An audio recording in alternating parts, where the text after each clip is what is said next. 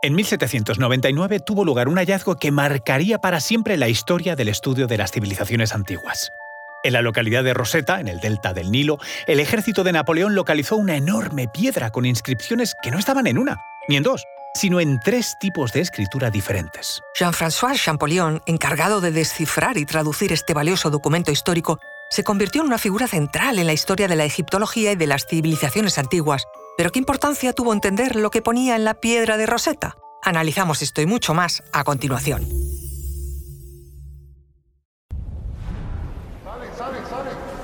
Conoce mejor al equipo que protege nuestras costas. Alerta en el mar, el jueves a las 10 un nuevo episodio en National Geographic.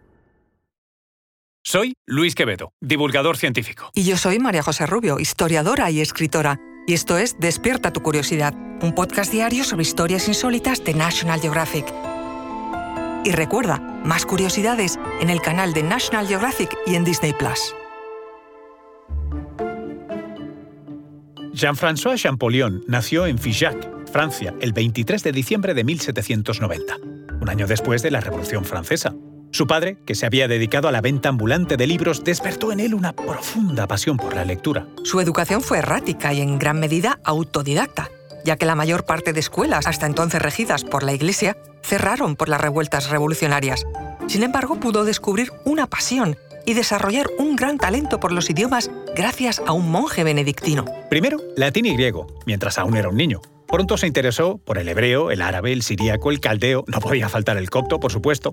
De manera que a los 16 años Champollion dominaba un montón de lenguas orientales, además, claro, del italiano, el inglés, el alemán, adicionales a su francés nativo. En 1804 se trasladó a París con el fin de proseguir sus estudios sobre lenguas antiguas, donde comenzó su interés por el estudio de los jeroglíficos egipcios, un campo de estudio al que le atrajo su hermano mayor. La oportunidad de realizar su más grande contribución llegaría con la decodificación de la famosa piedra de Rosetta, hallada en 1799 había sido descubierta por casualidad por un capitán francés que formaba parte de la campaña de Napoleón en Egipto. La piedra en realidad era una estela de granito inscrita, como se supo después, con un decreto del faraón Ptolomeo V, que reinó sobre Egipto en el siglo II a.C. La inscripción consistía en un largo texto en tres escrituras diferentes, griego antiguo, escritura demótica y jeroglíficos egipcios. El reto fue, pues, descifrar los idiomas conocidos para poder interpretar después los hasta entonces incomprensibles símbolos egipcios. Thomas Young, el polímata británico, realizó los primeros avances significativos, identificando algunos de los nombres reales en los textos. Sin embargo, la primera traducción completa del texto en griego antiguo no aparecería hasta 1803. Tras años de meticuloso estudio, Champollion logró un avance decisivo. Mediante la comparación de los nombres griegos con los correspondientes cartuchos en jeroglíficos, dedujo su naturaleza fonética. El 27 de septiembre de 1822, Champollion presentó su famosa Lettre à Monsieur Dacier ante la Academia de Inscripciones y Lenguas Antiguas en París. En ella explicaba su método para descifrar los jeroglíficos que, por primera vez en muchos, muchísimos siglos, volvíamos a saber que también representaban sonidos. Para llegar a esa conclusión, primero logró traducir e interpretar el copto, el lenguaje del Egipto cristiano medieval, el dominio de este idioma le llevó a entender las relaciones entre los tres idiomas de la piedra de Rosetta. Comprendió que las tres escrituras diferentes se referían a las mismas palabras.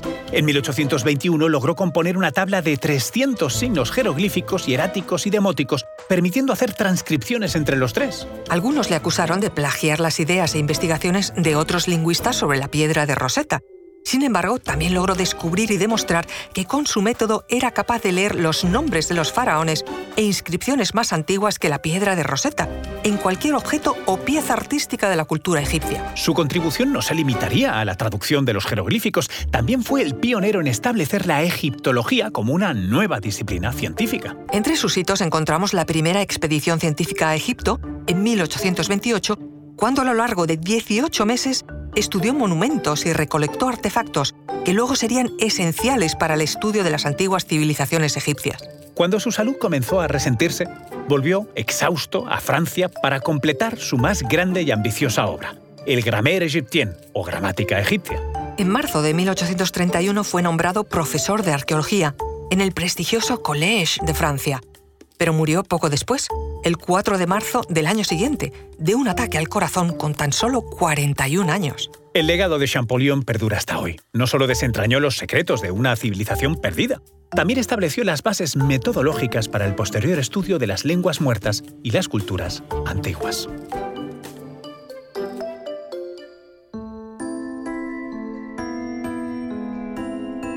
Recuerda que Despierta tu Curiosidad es un podcast diario sobre historias insólitas de National Geographic. Disfruta de más curiosidades en el canal de National Geographic y en Disney Plus. No olvides suscribirte al podcast si has disfrutado con nuestras historias.